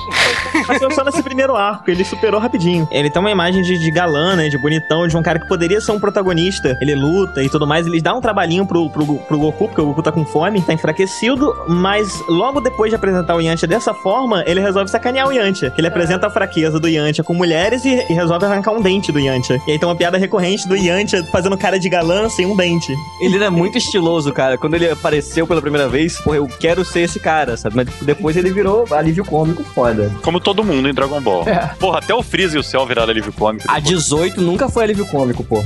Ela é um alívio só. Só pra comentar uma coisa muito legal, o Long sempre tentava enganar, fazer um mind game com todo mundo, se passando por- pelos outros companheiros. Tem uma, tem uma parte do mangá, logo depois dessa- desse arco do Yantia, que ele resolve dar sonífero pro Goku e pra Buma, cheio de segundas intenções, com a Buma dormindo, desacordada, sabe? Ele é muito podraço e o bizarro. Alguém chama a polícia, por favor. Mas ele não consegue fazer nada, porque o Yanti aparece pra roubar a esfera do dragão deles e ele fica a noite inteira acordado, vigiando. O Pual se transforma num Goku tosco e, e quando o Goku aparece lá, o Goku tosco, o Long acaba se transformando numa Buma gorda. E os dois ficam conversando. Ele sempre faz umas imitações muito porcas de todo mundo. até quando ele, ele se transforma na Buma pra enganar os outros, ou até pra fornecer favores para os outros, também é a Buma muito bizarrona, gorda, varizenta. Então eles vão pra um lugar chamado Montanha de Fogo, que nada mais é que uma montanha pegando fogo, onde vive o temível Rei Cutelo. Vai lembrar aqui que em Dragon Ball é algo normal. A Buma tá vestida de garota da Playboy. Playmate, né? Sei É, lá. Playmate. Nesse caso, ela tá vestida porque ela não tinha outra roupa, o Long não lavou a roupa dela e falou que a única roupa que ele tinha era essa aqui. Eles chegam na montanha do uh, Rei Cutelo. Todo mundo fala que o Rei Cutelo é um rei muito terrível, que acaba com todos que tentam roubar seu tesouro. Só que o castelo dele está no topo da montanha que pega fogo, o Goku não consegue ir para lá. Eles acabam encontrando o terrível Rei Cutelo. Que é bastante amigável, né? Principalmente quando descobre que o Goku é neto de Gohan e eles eram amigos. Eles treinaram os dois juntos com o Mestre Kami. E o Goku fala que conhece o Mestre Kami também e ele pede em desespero para chamar o Mestre Kami para que ele traga o seu leque mágico para soprar o fogo. É muito fail, né? Apaga o fogo da minha casa, né? É É, é- é um, é um leque que, tipo, você bater ele uma vez, ele faz uma brisa, duas vezes ele faz uma ventania, três ele faz um furacão. É uma parada assim. Bom, é claro que o Mestre Kami tinha perdido esse leque, porque quando ele tava cozinhando, ele deixou espirrar óleo e jogou fora, né? Não presta mais. Ele esqueceu literalmente o que que era um leque. Não era um ele leque tá normal. velho, cara. O Mestre Kami, ele chega, a Buma até olha e fala assim, mas se você vai conseguir apagar esse fogo? Porque ele combinou, né? Ele combinou apagar o fogo com o leque com uma condição: que é, ele pudesse tocar nos tão desejados seios da Buma. O Goku nem pensa, então vai, você pode apertar os peitos da Buma, vai? Né? Quando ele descobre que o leque ele tinha jogado fora, ele lembra que ele tinha jogado o leque fora, ah, tudo bem, eu vou lá e dou um jeito nisso. Ele usa a forma mais estranha pra apagar o fogo na montanha, usando o Kamehameha. Ele lançou um Kamehameha numa montanha, ele não esperava que a montanha fosse cair com isso, sabe? Sim, Qual o sentido disso? Eu- Eu acho que ele não se importava, né? Não, mas assim, é, eu sempre esperava também que o Goku ficasse Turbo Mega Power também quando fosse usar o Kamehameha. Porque o Mestre Kami é magrelaço, E ele todo ficava errado. bombado, né? E, e usar o Kamehameha, ele ficava um troglodita enorme. mas assim, ele consegue apagar o fogo na montanha. Só que ele apaga a montanha junto. Os personagens de Dragon Ball são tão nem aí, cara, que o Rei Cutelo, ah, você pagou a montanha e destruiu o castelo. Ah, tá de boa, beleza. Não, É, tudo ele queria bem. apagar o fogo da montanha porque ele queria voltar pro castelo dele que tava lá no meio da montanha pegando É, o fogo. Toriyama é especialista em construir expectativa e depois largar pra lá, né? Quer dizer, se você vê a montanha caindo, então você lendo já sente que vai acontecer uma consequência muito grandiosa, mas não. E nisso o Goku, ele também conhece a Titi, que é a filha do Rei Cutelo. E o Goku, ele tem esse problema. Quando ele vê uma pessoa, ele não sabe se é homem ou mulher. Então ele tem que dar uma pegada lá, tá ligado? Pra ver se tem Dragon Balls. Faz isso em todo mundo da série, faz na Titi também. A Titi vira, ah, meu Deus, agora só tem uma solução, ele vai ter que casar comigo. E o Goku não sabia direito o que era isso, né? Então, ah, beleza, se você vai me dar alguma coisa, eu volto. Inclusive a roupa da, da Titi parece a roupa do, do Ultraman, né? Foi meio baseada na roupa do Ultraman. A roupa da Titi, na verdade, é baseada no Ultra Seven. Agora o pessoal vai falar assim, mas qual que é a diferença entre os Ultramans e o Ultra Seven? O Ultra Seven, ele tem uma lâmina na testa e ele pode usar aquela lâmina em golpes pra finalizar os monstros. Ultra Seven é o único Ultra que não é main? Exato. Aham. A Titi criança, ela é um tanto quanto bonitinha, né? É que o Toriyama não sabe é, desenhar criança direito, desenhar ela pequenininha demais. Ou é tibi ou é gostosa, né? Não, ele não é muito bom em desenhar mulher de uma forma geral. Até porque Dragon Ball tem menos mulheres do que Senhor dos Anéis, né? É. Você Aí se orgulha de fazer essa comparação? É uma boa comparação, cara. Ela é justa. Puta, eles são basicamente a comitiva do, do Anel, então, cara. Tão efetiva quanto. Então eles continuam andando pelo deserto para procurar as esferas restantes. Eles acabam chegando numa vila e todas as pessoas ficam traumatizadas quando olham pra Buma, que ainda tá com a roupinha de coelhinho. Sim, por algum motivo todo mundo tem muito medo dela, tá? Tudo que ela pede estão dando pra ela de graça, sabe? Ela tá indo nas, nas lojas comprar coisas e estão entregando de graça pra ela. Mas aí ela resolve comprar roupas uma hora, né? Coloca as roupas e de repente todo mundo para de ter medo dela e todo mundo para de entregar coisas de graça pra ela. Eu acho muito estranho. Ela veste um cosplay de Genie, é um gênio. É. É muito bonitinho, inclusive. É engraçado, o mundo de Dragon Ball ele tem muito da China, né? Mas ele tem muito também de ensino, de ensino médio. Ensino Nossa. médio. Essa vai entrar pra. Parabéns! Olha, cara. De Oriente Médio. Como é que tá a guerra lá no ensino médio? O vestibular é no próximo arco, cara. Tem muita gente de burca, muita gente de turbante. Então tem muita coisa do Oriente Médio. Acontece que essa cidade ela tá sendo atacada por um coelho malvado. O nome dele é Coelho, né? Ele é um Puta, que coelho. criatividade pro Toriel, pelo nome de personagem. Coelho. que todos os seus soldados se fantasiam de coelho. Colocam lá o- as orelhinhas de coelho. E ele tem o poder de transformar qualquer pessoa em quem ele encosta em cenoura. Então o coelho ele toca na Buma, transforma em cenoura e o Goku agora tem que salvá-la. Com a ajuda do Yanshi até, cara, mais ou menos. O que importava mesmo era a piada e não a coerência, porque ele termina com o Goku levando esse coelho e os guardas dele pra lua. Ele pega o, o- o bastão, cresce o bastão até a lua, larga ele na lua e volta. Fazendo referência com o negócio do coelho que mora na lua e tal. é. Chega no último arco da primeira fase de Dragon Ball, no primeiro arco, né? Quando eles encontram o Rei Pilaf já. Sim, tá É, voltando ele- só uma esfera. Já praticamente acabou a busca das esferas e eles encontram o primeiro vilão de verdade. Haha, né? O que acontecer é meio tosco, o Pilaf acaba capturando, acaba roubando as esferas do dragão deles, depois engana eles e os captura, consegue juntar as esferas pra fazer o seu desejo. O Pilaf é um personagem incrível. Ele, ele prende a Bulma, né? E ele fala pra Bulma agora, eu vou fazer uma coisa horrível com você. E ela, depois de tudo que ela já passou, ela começa a imaginar as piores coisas do mundo, né? Mais pervertidas do mundo. Ele vai e solta um beijinho pra ela. O Pilaf, ele junta as esferas do dragão e vai fazer seu desejo. O Pilaf, ele quer ser o imperador do mundo, né? Um plano bem pink cérebro. E o Olong, ele sai correndo, eles estavam numa jaula, ele escapa pelo um buraco e sai correndo. Quando o Pilaf estava fazendo desejo, o Olong chega no meio, interrompe e faz um desejo bizarro. Eu quero a calcinha de uma mulher. Eu lembro, eu lembro que na animação ele saiu gritando: Eu quero uma parte da Buma! Pede uma parte da Buma Meu Deus. na animação. Aí cai um braço na cabeça dele. Não, o Aí engraçado. corta pra próxima cena, tá a Bulma lá sem braço sangrando. O legal é que foi o que eu falei, o negócio do, do Toriyama jogar terra na, na própria expectativa que ele constrói. O mangá é sobre uma jornada pra pegar as esferas do dragão. Daí quando você começa a ler e você vai vendo que eles já acharam todas, você começa a ficar preocupado. Pô, já acabou a grande busca? É como se você tivesse começado a ler One Piece e logo no segundo volume eles achassem o tesouro. É quer dizer, só o Toriyama mesmo pra ter coragem de fazer isso. Se fosse qualquer outro autor escrevendo, ele ia dar um jeito pra que a busca das esferas fosse a grande trama recorrente que fosse durar pra sempre, pelo menos uns 5 anos, né? É, 30 volumes pra cada esfera. Ele não, ele, ele tira essa trama do caminho o mais rápido possível pra ele poder começar logo a contar a história que ele tá querendo contar. O Toriyama ele não planejava muito à frente, né? Ele inventando a história conforme o humor dele, conforme. Foi uma grande experiência, né? Esse gênero tava, tava muito em alta na época e tal. Então quiseram é, ver qual seria a visão do Toriyama nesse gênero, mas ele mesmo não devia estar botando muita Em, em Dragon Ball você consegue ver ele tentando umas quatro coisas diferentes, né? Umas quatro ou cinco coisas diferentes. O Pilaf ele fica puto, prende eles em uma jaula com teto de vidro, e aí vem um dos diálogos mais engraçados de Dragon Ball, que o Goku conta pra eles que o avô morreu sendo pisoteado por um monstro gigante. No dia de lua cheia, ele conta também que o avô disse pra ele nunca olhar na lua cheia.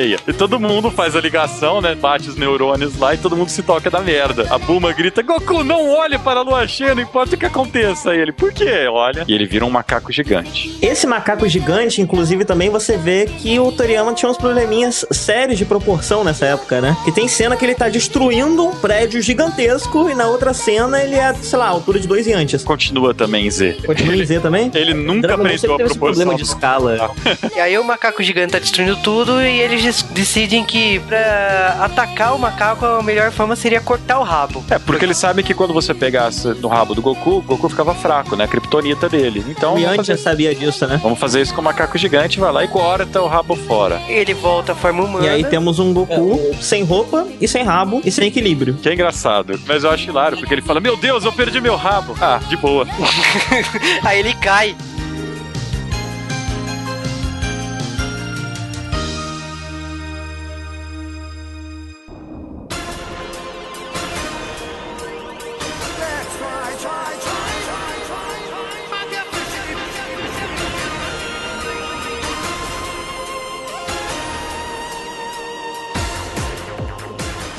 Você não está assistindo o Sábado Animado. Na verdade, você está ouvindo o J-Wave. A gente vai dar uma parada rápida agora, porque nós queremos comentar sobre uma curiosidade incrível sobre Dragon Ball. É, chegou a hora do intervalo. Podcast no intervalo. Vamos falar um pouquinho de dublagem de Dragon Ball. E a dublagem de Dragon Ball, vocês já sabem, tiveram duas. Uma em 1996 pelo SBT e a segunda que foi a redublagem feita pela Globo no comecinho dos anos 2000. Dragon Ball, como vocês já sabem, passou no sábado animado. Foi dublado pela Gota Mágica, que era o bambambam de dublagem de anime na época. É possível falar que era só gota mágica, praticamente, né? Sim, a Gota Mágica ela ficou conhecida por causa da primeira dublagem de Cavaleiro Zodíaco, feita pelo Gilberto Baroli. Porra, ceia, seu viadinho. que por acaso é o pai do dublador do Seiya, e ele cuidava das dublagens da Gota Mágica, fez uma porção de dublagens aí, e em decorrência do sucesso da Rede Manchete com o Cavaleiro Zodíaco, vários animes chegaram no Brasil e acabaram parando nas mãos dele. Então foi Samurai Warriors, Sailor Moon, Guerreiras Mágicas de Heart, Fly, Dragon Ball e os filmes e ovas que passaram de sexta-feira no US Mangá. O pessoal que fala, nossa, mas só dublava anime? Não, eles dublaram Bananas de Pijama e WMAC Masters. Vocês devem lembrar disso. Pariu, não! A gente já recebeu o pedido pra fazer podcast dessa coisa. Voltando a Dragon Ball, a primeira dublagem que o SBT passou foi baseada na versão da Alien International, que veio junto com Fly e as Guerreiras Mágicas. É, mas eu vou quebrar um pouco esse clima. Eu acho que muita gente aqui tem esse hobby doentio como eu. Quando eu assisto uma obra dublada, eu faço questão de descobrir quem são os dubladores. E normalmente você se surpreende com a versatilidade desses atores. Muita gente tinha problemas, inclusive o Juba, de identificar a diferença de Dragon Ball pra Dragon Quest, ou Fly, o pequeno guerreiro, né? É, mas eu sabia, o que era bom era Dragon Ball. O que não era bom era... Essa era foda. Um dos traumas de identificar isso daí era porque o dublador do Fly e do Goku eram a mesma pessoa. A Noeli Santisteban, que também dublou seu City de Sailor Moon, cara. Imagina, os dois desenhos são feitos character design pelo mesmo cara, dublador igual, ninguém ia confundir. Legal também é que tinha a Cristina Rodrigues que fazia a Buma e ela é a Sailor Marte da finada manchete. Por falta de Sailor Marte nessa série, a Sailor Marte da BKS, a Denise Reis, também faz uma participação como ajudante do Pilaf. Cara, tem muito dublador bom, né? Primeira dublagem de Dragon Ball. Por isso que eu acho essa primeira dublagem fantástica. Aliás, as duas, né? Eu não tenho do que reclamar. Tem o Tuxedo Mask, né? O Cassius Romero, que ele fez o Rei Nessa versão. Tem a Raquel Marinho, que fez a Tite no Dragon Ball Z. Aqui ela faz a Lante. O legal é que a Tartaruga Marinha é dublada pelo corpo do He-Man, enquanto o Olong é a lindinha das meninas superpoderosas. Pual é dublado pelo S. Sodre, que é o Black Kamen Rider, o Isamu Minami. E também o Shiryu em Cavaleiro Zodíaco. ah, mas isso não é nada, cara, porque o Kuririn ou Krillin nessa dublagem é o pequeno príncipe. Isso explode cabeças Raspou a cabeça, sabe? Cansou de entrar lá no planeta. A menção de honra aqui é uma das minhas dubladoras favoritas, que é a Isabel de Sá, que é a Senhora Griffiths. Pra quem não lembra, ela é a Sailor Júpiter da Manchete, ou a Jessie de Pokémon. E a senhora Briefs, pra quem não sabe, é a mãe da Bulma. Mas essa série foi dublada de novo. Chegou o auge do Dragon Ball Z em 1999. Com o sucesso do Dragon Ball Z, o público queria mais. E aí trouxeram Dragon Ball GT e trouxeram também o primeiro primeiro Dragon Ball. O que acabou acontecendo é que com o primeiro Dragon Ball, eles padronizaram com as vozes do Dragon Ball Z. Acho até natural isso. E aconteceu a redublagem e o elenco se ajustou com o elenco de Dragon Ball Z, trocando totalmente as vozes dos personagens em relação à primeira dublagem. A segunda dublagem de Dragon Ball foi dublado na Alamo, o mesmo estúdio que dublou Dragon Ball Z, referente à primeira temporada. A segunda temporada até o final, ela foi dublada no estúdio em Santos, chamado DPN. Temos a Úrsula Bezerra como Goku. Vale lembrar que ela é irmão do Wendel Bezerra, que é o dublador do Goku, do Bob Esponja e tal. E ela faz um excelente trabalho. Era muito difícil prever quem ia conseguir substituir o Goku, feita pela Noeli. E a Úrsula faz um trabalho exemplar. Entre os outros dubladores, nós basicamente temos todo o elenco de Z, né, para os personagens recorrentes. Temos o Fábio Lucindo, que já fazia o Kuririn no Dragon Ball Z. E pra quem não conhece ele, ele dublou o Ash de Pokémon, porra. Era só eu que tinha paranoia quando tava assistindo Pokémon e achava que tava o Vegeta e o Kuririn conversando, cara. não era só você, cara. E o Fábio Lucindo também fez o Tindy de Evangelion. Praticamente ele fazia todo mundo. Curiosidade ou não, o Fábio Lucindo ele também faz o Kelvin em Sailor Moon R pra frente. Que não chega perto da dublagem do Hermes Baroli, me desculpa, cara, mas no original. O Hermes Baroli tá de parabéns na primeira dublagem de Sailor Moon. Entre os dubladores ainda temos a Maxia Regina, que fez a Lante. A Maxia Regina tem um currículo invejável. Ela fez o Guinho, Zezinho, Luizinho em DuckTales. Ela fez a Sailor Netuno em Sailor Moon. Fez a April O'Neil em Tartarugas Ninja. A Misty em Pokémon. Liminei em Macross. E até aquele polêmico anime que passava na Band. A Lenda do Demônio. Puta que pariu. tipo, o Écio Sodré, que fez, participou da primeira dublagem, aqui ele faz o Pilaf. A dubladora da Atena, Letícia Quinto, ela faz a May nessa versão. E, por curiosidade, a mãe da Buma, a senhora Briefs, ela é dublada pela Chiquinha nessa versão. Essa versão é a que tá hoje na Globo e na Cartoon Network. Portanto, se você vê alguma reprise de Dragon Ball, você vai ver com esse elenco. Mas vamos voltar pro podcast, acabou o intervalo.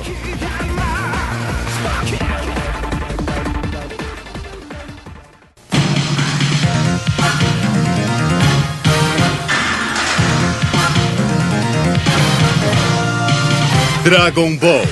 Vamos conquistar as esferas do dragão. Levar pra luta a garra de um vencedor. Correr e pegar as esferas do dragão. São tantas maravilhas pra descobrir. A fantástica aventura começou neste mundo de emoção que você chegou. E quem procura com força e energia realizar sonhos e fantasias em algum lugar da terra logo vai brilhar. Vamos, amigos, é hora de lutar. E feras terríveis vamos derrotar. Com a nuvem voadora vou me aproximar. Desafios pra superar. A liberdade dá pra alcançar e vencer a guerra contra o mal que vai nos perseguir até o final. Vamos conquistar as esferas do dragão, um ideal que sempre vai nos unir. Correr e pegar as esferas do dragão. Lá dentro tem tesouro pra descobrir. A fantástica aventura vai começar. Neste mundo, chance igual nunca mais terá.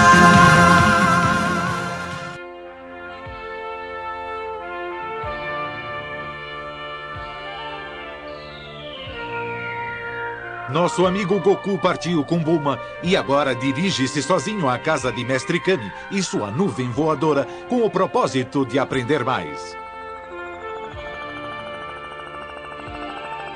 Esse lugar não fica muito longe da minha casa e é a primeira vez que eu vejo ele aqui do céu. Agora vou visitar o Mestre Kami. Eu acho que é melhor levar o meu cobertor. Ai, que fome! Bom, eu vou pedir comida pro Mestre Kami. Vamos! Yupi! O rival de Goku. Coisa que é importante falar sobre as Dragon Balls é quando você faz um desejo com elas, as esferas vão cada uma para um lado do mundo, se separam e se tornam pedras por um ano. Então não dá para você procurá-las. E como basicamente todos os problemas da série já tinham sido resolvidos, né? A Buma tá com o Yantia, eles fizeram o casalzinho perfeito, o Olong tem a sua calcinha e o Paul tá segurando vela. Então eles resolvem continuar suas próprias vidas. E nesse momento a Akira Toriyama termina Dragon Ball e a editora fala não. E aí ele volta na semana seguinte. Começou. É, né, né, nessa época eu não acho que termine Dragon Ball e fale, não. Ele tinha isso planejado e agora que acabou ele vai continuar, porque tá fazendo sucesso. Fez sucesso, mas ele já queria mudar para outras coisas, né? Ele já ele tinha já outras ideias. É por isso mesmo que o mangá muda, muda tanto a narrativa, porque ele vai, bom, já que querem que eu faça esse título, eu vou botar então as ideias que eu tenho nesse título. O editor dele era bem carrasco, né? Mas eu tento não, não crucificar só o editor. Imagina que ele também tava ganhando dinheiro, queria continuar ganhando dinheiro, né? Então. Obviamente. Não, óbvio. É, e galera, isso aí acontece com todo e qualquer mangá. E hoje a gente tem Sim. vários exemplos de mangás aí que estão durando anos e anos. É por causa disso. O autor não planejou pra durar tudo aquilo. Vendeu, ele ficou feliz e manda a mão na mala. Mas de qualquer maneira, a segunda fase de Dragon Ball, que começa agora, o segundo arco, é o arco do torneio. Mas esse torneio ele começa com o treinamento do Goku. O Goku vai atrás do Mestre Kami, que havia prometido treiná-lo, né? Mas o Mestre Kami prometeu treiná-lo porque ele achou que a Buma viria junto. Se uma Sim. garota tão safada vem junto, né? Mas isso não acontece. E junto com o Goku vem um garoto novo, né? O Krillin. Nós estamos falando do Dragon Ball do SBT aqui. Por favor, gente, não faça isso não. Você quer Krillin? Pô, melhor, né? Sim, sim, com certeza. né? Disso eu tem a- sofri. Quando eu comecei a ver Dragon Ball Z, eu me irritava. Pô, o nome dele não é Krillin, sabe? Pô, ele não tinha voz da Margot de punk? Calma. Foi mal. Foi mal, mas é, tem outras coisas que me irritam assim, mas tudo bem. O Mestre Kami aceita treiná-los desde que eles arrumem uma garota fofinha para ele. E aí são milhares de piadas, né? Desde O Goku trazendo mulher gordona. Aí ele, não, não é isso que eu quero. Eu quero uma mulher parecida com essa da foto de uma revista pornô. O Goku traz uma sereia pra ele. Cara, mas é hilário, porque, tipo assim, o, o Kuririn, ele chega pra, pra treinar, né? O Goku de boa, o Mestre Kami fala, beleza. Mas o Kuririn, ele sabe como conseguir o Mestre Kami, né? Ele já dá uma cápsula cheia de revista de mulher pelada. É, o Kuririn já foi preparado, ele é, ele é um lutador, ele é um monge, né? Ele, ele morava no monastério e tal, e ele, ele já, já aquele. Ele, ele representa aquele aluno mais aplicado da sala de aula, aquele nerdzinho mais chato. e ao mesmo tempo ele também compartilha da, da, do Mestre Kami, né? Se você vive num templo cheio de monges, você sabe tudo de mulher, você sabe todos os seus gostos. É, ele, ele quer virar um Assim, grande ele lutador. queria agradar, ele sabia que ele queria ser treinado pelo Kama, então ele deve ter feito a pesquisa dele antes pra saber que ele precisava pra conquistar aquele mestre.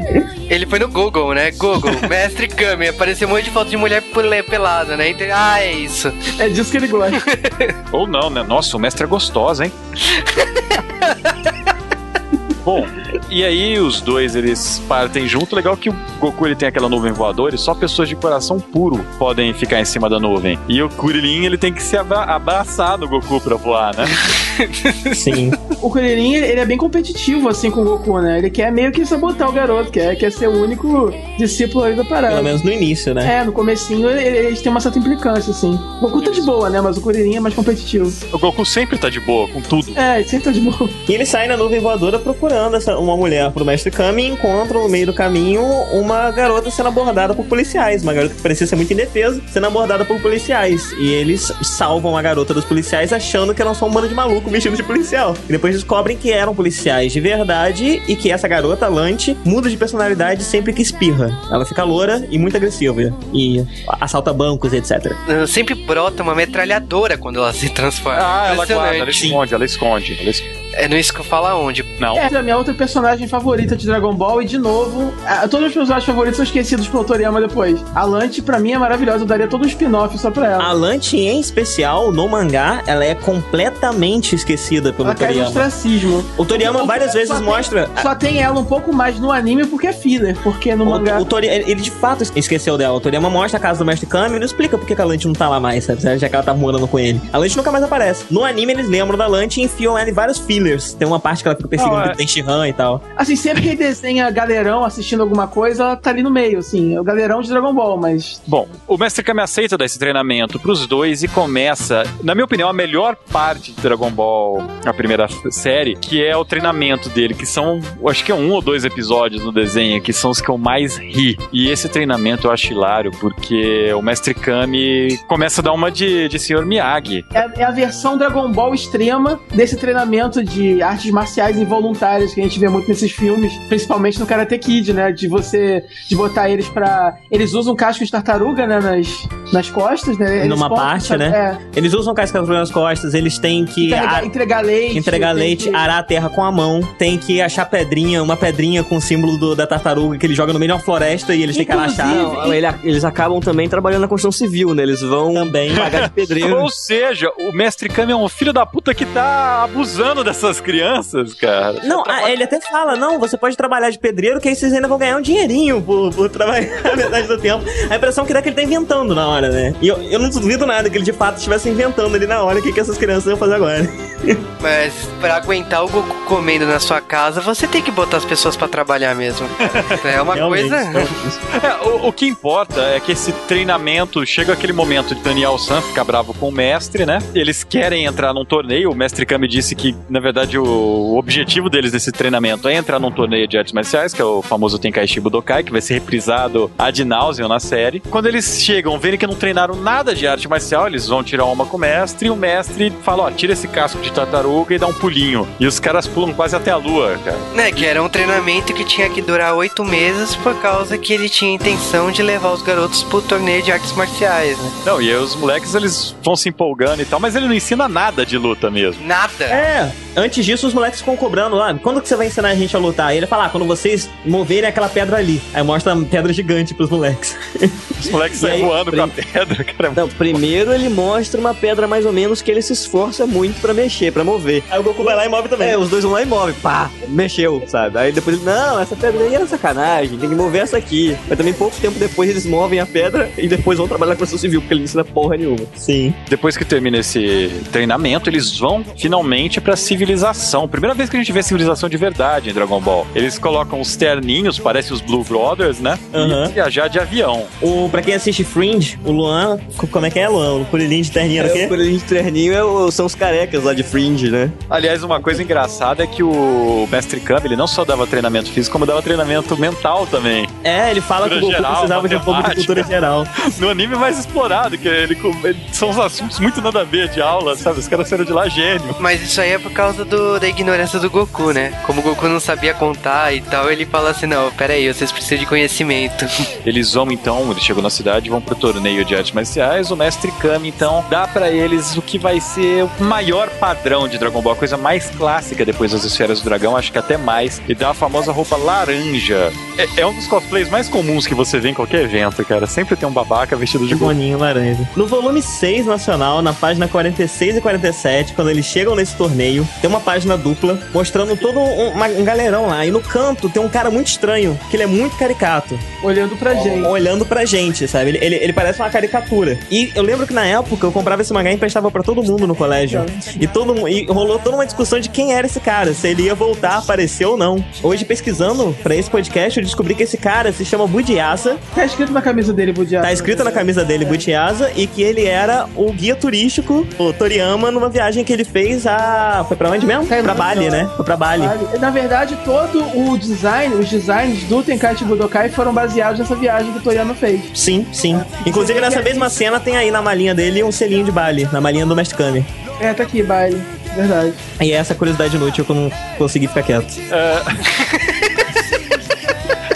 Continuando, então. Começa, o Goku ele encontra com o Yantia, com a Buma, tá todo mundo lá, né? O Yantia vai participar do torneio, agora com o cabelinho cortado. Quando eles começam a lutar, todo mundo zoa deles, né? Não acreditam. Meu Deus, são crianças lutando num torneio, eles vão ser espancados. A luta começa com o, o Goku dando um cutuque, "Ô, eu tô aqui, depois de esquivar do cara, o cara sai voando, estoura a parede e tal. E isso, o Corelinho ele bate nos bullies lá do templo que implicavam com ele. Eles do templo é meio tenso, né? Mas o Kuririn dá uma, Pô, você tem voadora épica. vulcano, cara. Eu acho que é o Kuririn, não lembro se é o Kuririn ou o Goku, mas alguém dá umas porradas no Bruce Lee também, né? É, tem. É um cara idêntico ao Bruce É Lee. Ele finge que morreu, tá ligado? É, velho, não nem senti os golpes. Cara, é engraçadíssimo esse torneio.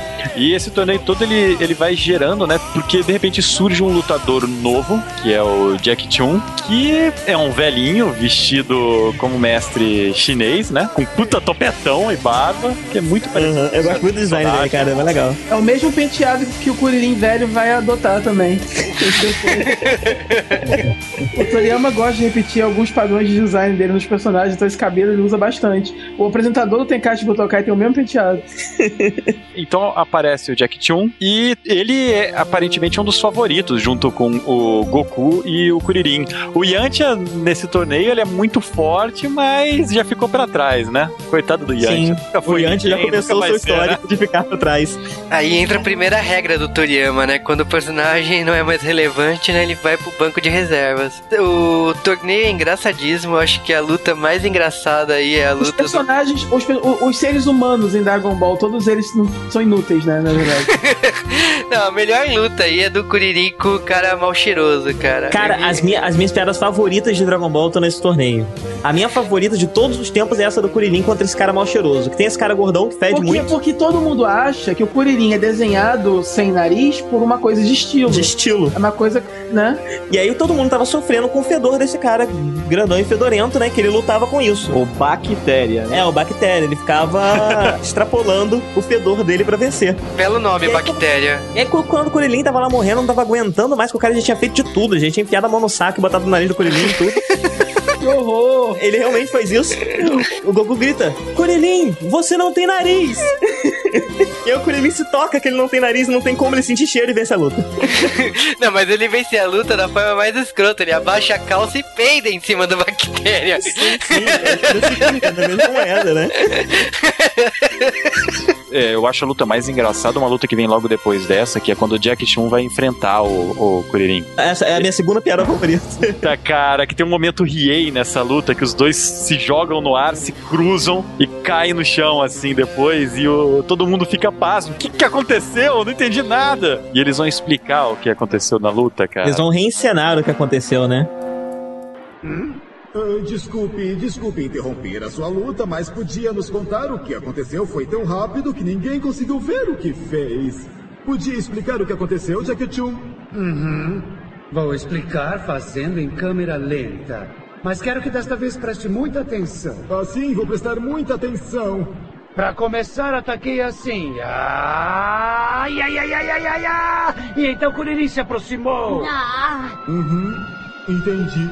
Então tratei de chutá-lo. E... enquanto isso, eu fiquei prestando atenção. E então eu percebi que ele tinha baixado a guarda e lhe dei um golpe. Como eu vi que ele queria cuspir na minha mão, então eu resolvi tirá-la. Foi Ah, aí então que eu decidi golpeá-lo com o punho esquerdo. Uhum. Ai, ai, ai, mas eu vi tão indefeso que fiquei com pena. E achei que era o momento exato para mudar de tática. Eu também pensei num plano. E levei 20 centésimos de segundo. Assim que eu mudei de tática, eu disse: Eu tenho uma ideia, garoto. Vamos Aham. tirar para o ímpar. E eu disse: Está bem, parece justo. Na verdade, você acabou de tirar as palavras da minha boca. Eu um, quero par. Dois, três. Ai, Eu ganhei. Sinto muito. e foi aí que eu percebi que foi um erro ter decidido desse jeito. Ah, e foi assim que eu deixei sem guarda. É, Então o que eu fiz foi brincar. Isso tudo aconteceu em tão pouco tempo? Isso mesmo, e acabei caindo suavemente. Ah, Ah, isso é inacreditável. Estão dizendo que tudo isso aconteceu em tão pouco tempo. Uhum. Mas isso é simplesmente fantástico! Eu nunca tinha ouvido falar de uma luta tão rápida! Muito obrigado por sua explicação e agora já podem continuar o combate! Ai. Mas é um capítulo inteiro com essa piada. O capítulo inteiro é, é a, a luta sendo encenada, é muito bom. É, e que acaba com a derrota, né, do Kuririn. Do Kuririn. O Jack Chan já derrotou o Yantia. O Yantia, inclusive, acha que é o Mestre Kami. O Yantia e todo mundo. No anime ainda rola mais mistério, cara. Ele, ele segura mais que não é o Mestre Kami. É, o Yanti ele já mata a charada de cara, né? Aí ele mata de cara, mas aí ele até usa depois um indiano que ele, que ele ajuda lá. É, ele, esse não o ele é o primeiro personagem de Dragon Ball que tem um, um backstory sério, né? Ele veio de uma vila pobre, tava precisando de água e ia lutar no torneio pra conseguir comprar água pra vila dele. É, é dra- é dramático a história dele, ele tem sempre a cara sisuda. O Mestre Kami até brinca. E quem é esse cara com, com olhar de manga sério? É bem legal. É, e ele perde, né, pro, pro Jack Chun, e aí o, o Mestre Kami depois revela e fala assim, ó, a água aqui é de graça, então toma uma cápsula pra você levar água, porque se você perguntar quanto custa a água, vão rir da tua cara. E ele pede Sim. assim, ó, em troca de favor, você se fantasia de, de mim, de Mestre Kami, e fica lá no meio da plateia. Esse não também luta com uma, uma, uma outra garota, Ranfan, e ela tira a roupa, fica só de, de calcinha É chutinha pra vencer. cara. Isso, só que eu tenho uma curiosidade sobre essa mulher. Ela tem um marido. E sabe qual é o nome do marido dela? Trunks. É, Então, eu tô boiando, continue. De fato, ela tem um marido chamado Trunks. Tem, na Não, época... na, não, na verdade foi um. Tem um videogame obscuro de Dragon Ball que rola umas, umas fichas de personagem. E aí resolveram inventar uma, um, um backstoryzinho pra ela aí na, na ficha dela. Isso na marido- época. Isso foi na época É. que o mangá saiu, antes do Trunks ter sido inventado há muito tempo. E o aí- Toriyama e reaproveitou aí- o E aí nome. essa ficha de, de personagem diz que ela tem um marido chamado Trunks, que tem 21 anos, sei lá. Isso. E aí, fu- E- voltou e aí do futuro, né? Não, e aí futuramente o, o Toriyama reusou, reutilizou o nome, já que o nome nunca tinha falado no mangá em si, né? Então.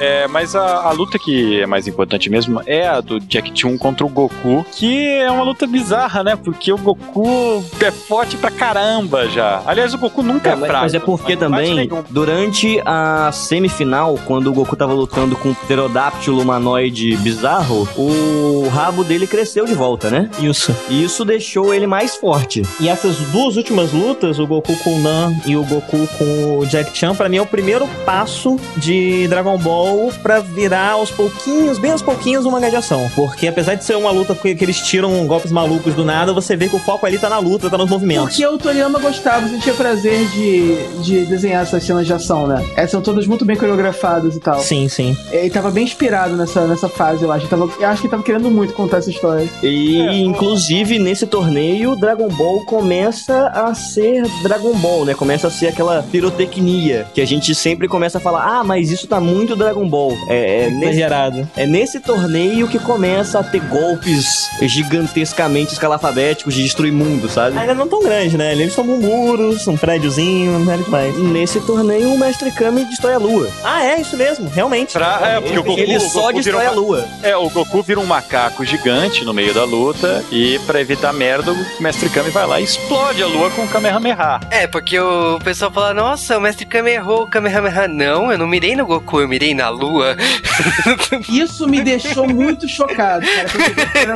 É, é, alguém virou e falou: Nossa, e todos os corações apaixonados vão olhar pro que agora? Como assim, coração apaixonado? Porra, eu lembrei de Akira na hora, cara, chovendo destroço, marés e tudo mais. Mas aí que tá, nesse caso foi antes, né? Verdade. Porra, aí ó. Foi bem É, Toriyama destruiu a lua antes de Kira. Bom, mas o que importa é que nessa luta, depois de ter destruído a lua e, e- e tudo mais, o Mestre Kami ganha do Goku de uma maneira meio besta, né? Eles, os dois um dá um chute na cara do outro, só que a perna do Mestre Kami é maior, então ele ganha o combate, mas ele ganha todo detonado, né? Na verdade, na versão do mangá é coisa mais tosca, né? Tipo, eles estão cansados, então o primeiro que levantar e levantar os braços e falar, eu ganhei, tá. Aí o Goku tenta, tenta e não consegue. Aí, tipo, o Jack Chun, né, que é o mestre Kami, consegue e faz toda aquela pose com dois vezes de vitória. Eu ganhei, tá. Eu falei, putz. Ah, cara, eu, eu ri demais. Ah, no final, ele, ele até é, se junta com os personagens, sem revelar que é o Mestre Kami ainda, né? É, tem aquela confraternização. Aí ele volta com o Mestre Kami, né? O meu Jack Chun sumiu. O Jack Chun só promete assim, ó. Daqui cinco anos pode voltar que eu vou estar aqui de novo, né? Ele fala pro Goku. Aí beleza. Aí o Mestre Kami aparece, ah, vamos sair pra comemorar. E aí, tipo, na hora de pagar as contas, né? Porque o Goku come absurdamente nesse dia, ele fala: putz, não sobrou quase nada do prêmio, porque ele conseguiu gastar tudo em comida, né? Cara, eu parei pra pensar agora, o Jack Chan é igualzinho o game de Street Fighter. Então. Puta, só tem fã da, da Namco aqui.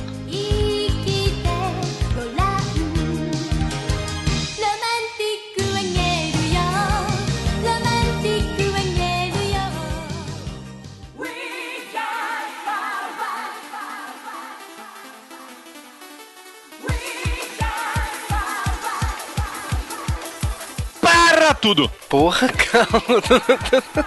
Eu acho que agora é a hora perfeita pra gente soltar mais umas curiosidades sobre o Akira Toriyama, o criador de Dragon Ball.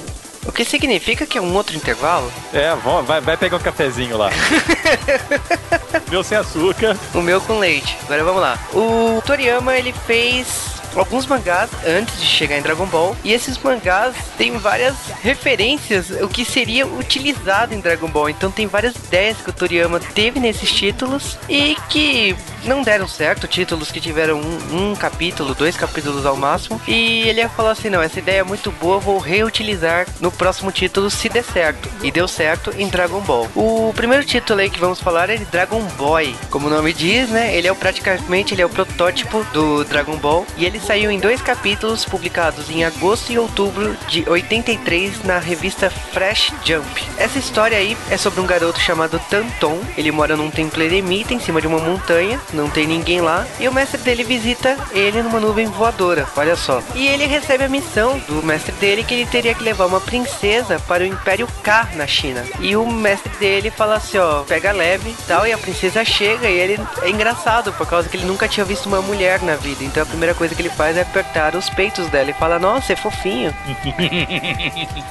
e você já deve ter reconhecido essa piada, né? Além da montanha, o cara morar sozinho, a nuvem voadora. E o mestre fala assim: olha, em momentos de perigo você vai usar um ovo. Você utiliza seu ki nela e um dragão vai aparecer para te ajudar. E nisso ele, a princesa, cai na aventura numa moto voadora. Nessa missão ele encontra alguns desafios. Um deles é um cara que se faz de galã para roubar o onigiri da princesa. A princesa entrega o onigiri e depois revela ser um bichinho branco igualzinho ao Pual, mas assim com mais cara de mascote do Dragon Quest, pra falar a verdade. E ele se transforma, tal, tem aquele negócio de só poder se transformar em 5 minutos. E ele também tem um elemento clássico do Dragon Ball que você não tá falando, né? Ele tem uma deformidade. Sim, ele fica falando toda hora, eu não posso mostrar minhas costas, eu não posso mostrar minhas costas. Você que já leu Dragon Ball, já viu o anime Dragon Ball, você fala assim, pera aí, ele deve ter um rabo. Tem um momento que aparece um robô lá e ele tem que lutar, ele toma uma porrada e ele revela o que ele tem. Ele tem asas, tem asas de dragão. E quando ele abre as asas de dragão, desperta o total poder dele. E ele explica que ele foi abandonado, que ele, ele foi treinado sozinho, porque ele era chamado de monstro, por isso que ele tinha aquelas asas. E com isso, praticamente a história acaba com uma piadinha lá, Toriyama, com a princesa reclamando que a roupa tá molhada, ela pede pra aquele bicho branco lá, que era inimigo e acabou virando parceiro,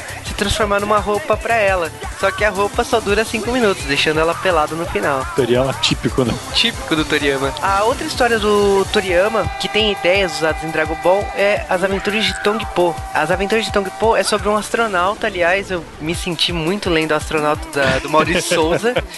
E ele é um garoto que usa uma nave, tipo, você vê a nave, parece muitas naves de Namekusei, essa é a fase do, do Freeza. A história começa com um plot meio tosco, por causa que ele reclama que metade da nave tem uma máquina que serve para limpar a bunda. É a coisa mais escrota que eu já vi na minha vida, assim, o começo de Tong Po. E a nave dá um pau, ele tem que entrar numa nave de emergência e cai num planeta. E ele descobre que o planeta tem uma nave que é da mesma empresa que ele trabalha pro planeta Terra, que se chama Planeta 8. Nesse planeta desconhecido, ele usa cápsulas, igual as cápsulas de Dragon Ball. Só que primeiro é muito tosco, ele tem que colocar uma panela, encher de água, ligar uma fogueira para poder aquecer a cápsula para poder se transformar em alguma coisa. Isso aí é meio que uma referência do Toriyama, que foram mais ou menos nessa época aí que começaram a aparecer aquelas coisas instantâneas com água. Ah, aqueles bichinhos de esponja, né? Que você tacava na água e crescia aquele negócio, né? Não só isso, a própria comida instantânea, aquela que você só joga água e tá pronto, sabe? A própria comida instantânea começou a ganhar muita popularidade nessa época. Hum, agora tudo faz sentido. Cara, a história é bem bobinha. Tipo, ele cai nesse planeta, pra variar, o Trong Po encontra uma garota pelada, porque ela tava tomando banho. Ela tenta metralhar ele e ela revela que ela era do planeta 8, que é a nave anterior a ele, e que um alienígena maligno matou os dois parceiros dela e que ela estava ali esperando ajuda. O que acontece é que o Togpo e ela decidem eliminar o alienígena e eles eliminam de uma forma mais escrota possível. Tipo, o Tongpo entra na nave, pega uma granada, abre e coloca entre dois cubos de gelo. Quando derreter, explode. Tipo, a coisa muito escrota. E, bom, o alienígena aparece, aí, tipo, ele já fica todo preocupado. Meu Deus, o gelo tá derretendo. Ele sai correndo, a nave explode, o alienígena foi morto. E o Tongpo acaba revelando que é um ciborgue pra ela. Por isso que ele tinha um poder sobrenatural e por isso que ele viajava sozinho. E a história continuaria eles viajando de planeta em planeta até encontrar uma nave para voltar ao planeta Terra. Essa história saiu na Shonen Jump 52 em 1983 também. Mas vamos voltar pro podcast.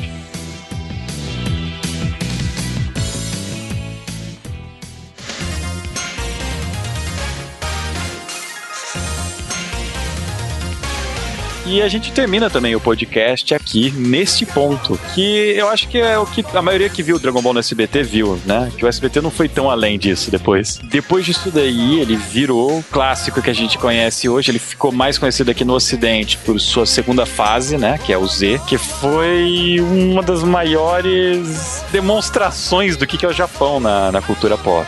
A segunda parte, obviamente, ela foi mais exitosa aqui porque é, um, é, um- é uma história de ação e essa linguagem é, é comum a todo mundo. A, a primeira parte é, é esse humor que é muito japonês e nem todo mundo entende a piada, né? Algumas pessoas podem achar nonsense demais, outras podem achar bobo demais, varia muito. Você tem que estar muito no, no clima, assim, do, do que é o humor japonês pra poder apreciar Eu sei que a Dragon Ball, né? Particularmente, eu prefiro a primeira fase de Dragon Ball a Z. Eu gosto muito da primeira fase de Dragon Ball, principalmente o que vai acontecer a partir. Eu acho que são tão diferentes, dá pra você apreciar Sim, sim, sim, um sim. na- no- no- dentro da sua proposta. Sim, mas pra- se for pra escolher um favorito, eu escolho Dragon Ball, principalmente a parte que a gente ainda não narrou aqui, que vai ficar com o próximo programa. Eu acho que esse primeiro arco da busca do Dragon Balls, quando eu era criança, eu gostava muito, mas hoje em dia eu acho ele um pouquinho besta, né? Ele dita o tom da série, que a série vai ter todos os, os elementos clássicos principais. Sim, sim, mas o- esse estilo de humor mais pastelão, mais infantil, hoje em dia já não me agrada mais tanto que ele é mais escatológico. Mas o humor dessa segunda parte do treinamento e do torneio, que é uma grande paródia de filmes de artes marciais, tem muitas referências legais, muita piadinha legal. Pra mim é o meu favorito e daí em diante, enquanto isso vai se tornando uma série de ação, esse processo pra mim é o mais interessante de toda a história de Dragon Ball. Dragon Ball, Dragon Ball Z, GT ou o que for. Mas falando de Dragon Ball assim, eu acabei assistindo a série no SBT e eu não tinha esse background de filmes de artes marciais. Eu não. Eu tava com- começando a acompanhar também a sessão Kickboxer na Bandeirantes, que passava filmes de artes marciais. Eu aprendi a gostar de Jack Chan, Jet Li, vários atores aí desse tipo de filme. E é muito legal ver como,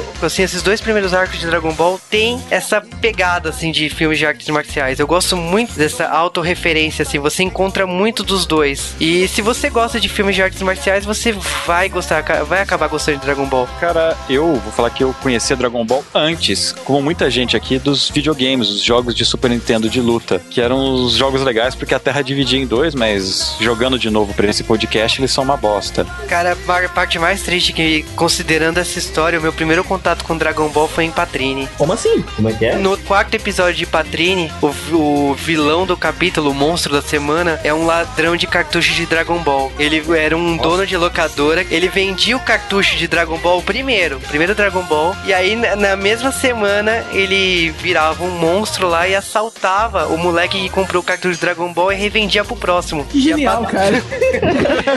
Não, e a Patrine aparece pra salvar o dia, porque as fitas de Dragon Ball tem dono. É o episódio sobre fita de Dragon Ball. É a coisa. Todo mundo sabe que dominar o mundo é inviável. Esse vilão tem destino comercial, entendeu?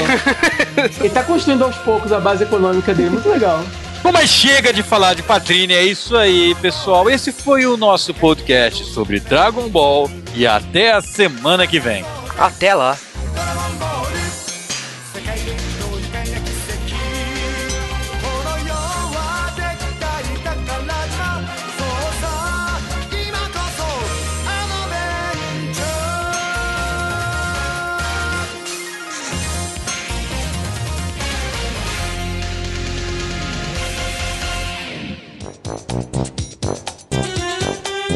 E é isso aí, galera. Chegamos aqui. Desculpa. Não um susto. Relaxa, relaxa. É eu tomei um susto muito grande, eu me mijei agora.